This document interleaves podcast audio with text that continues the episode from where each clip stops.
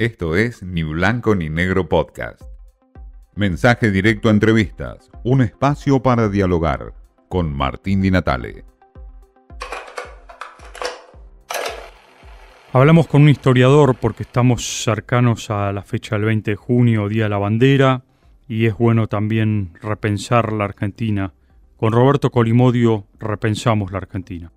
Ya cercanos a la fecha del 20 de junio, Día de la Bandera, queríamos ver un poco una reflexión eh, con una mirada histórica, pero también este, con una mirada histórica de la actualidad. ¿Qué significa hoy Belgrano para, para los argentinos?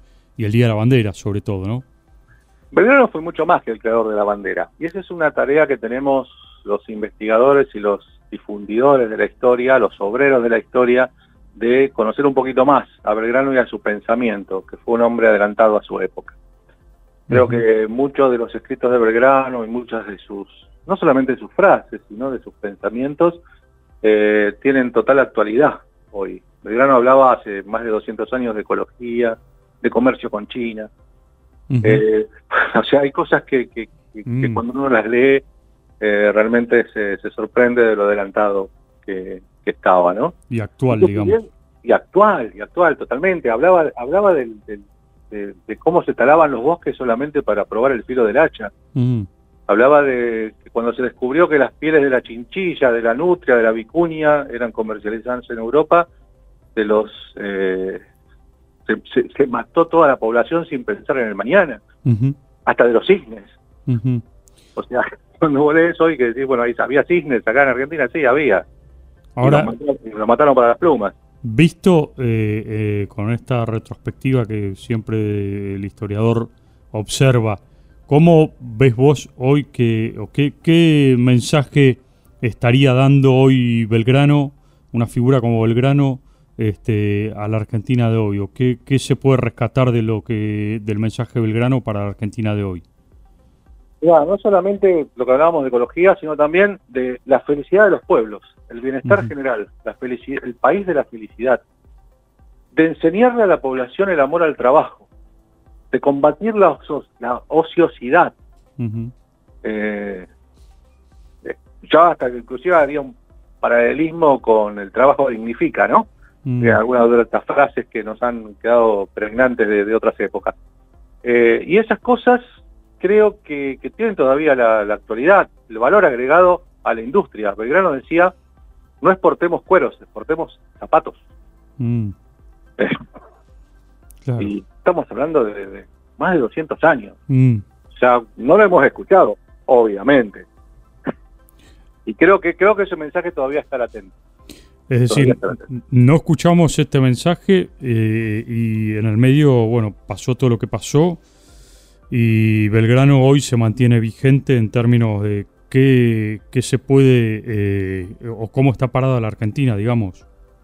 Mirá, yo a veces uso un término poco académico, ¿no? Creo que Belgrano es inoxidable. Mm.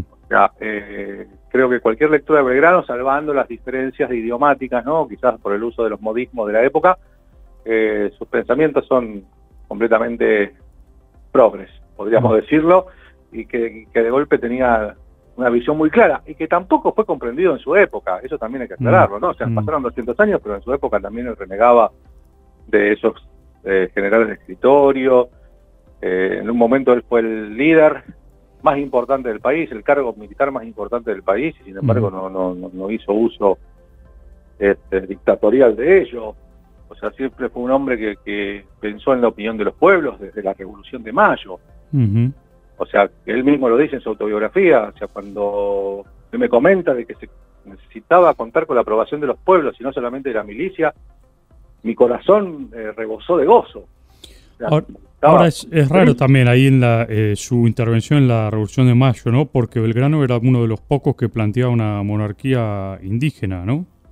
Claro, eso fue más en la, en la declaración de la independencia, pero él sí hizo en la Revolución de Mayo sus para que la eh, hermana de Fernando VII, Carlota Joaquina, fuera la regente del, país eh, o de las provincias unidas del Río de la Plata dentro, digamos, de que una monarquía temperada. Eso fue lo que siempre propuso.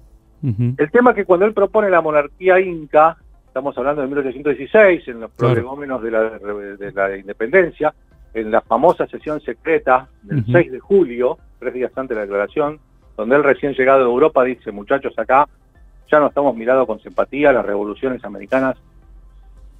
Ya no son tan, tan este, hay beneplácito en Europa, era la época de la Santa Alianza, el retorno a los absolutismos, y como que diciendo, bueno, hay que tomar el toro por las astas y declarar la independencia en el peor momento de la revolución. Que siempre hay que destacar que la revolución de las Provincias Unidas era la única que sobrevivía en toda Sudamérica y que declaran la independencia tres días después de las Provincias Unidas de Sudamérica. Claro, pero ¿por qué él plantea esta idea de monarquía incaica? Él plantea una monarquía temperada al estilo inglés, donde un rey, la figura de un rey, con un parlamento, porque no hay que olvidarse que la mayoría de la población era indígena. Mm, claro el Alto Perú, lo que es Bolivia hoy, lo que era lo que es obviamente Perú. O sea, todas esas cosas él pensaba en todos los habitantes de América, no solamente en la eh, parte ilustrada, blanca o como quiera llamarle, ¿no? Eh, o sea, él pensaba en, todos por igual, hombres y mujeres. Claro. Eso también hay que otro adelantado donde propagaba la educación de la mujer, la primera formadora de los ciudadanos del mañana.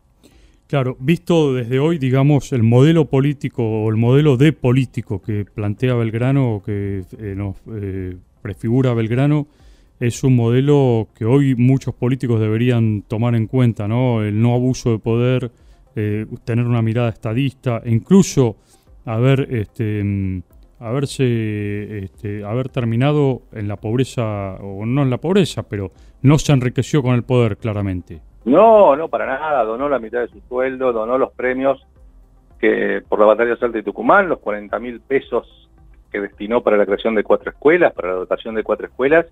Era una fortuna en la época. Eh, o sea, no, no sé a valores de hoy cuánto lo podríamos, pero no sé si estamos hablando de, no quiero decir una barbaridad, pero unos cuantos dólares, miles de dólares.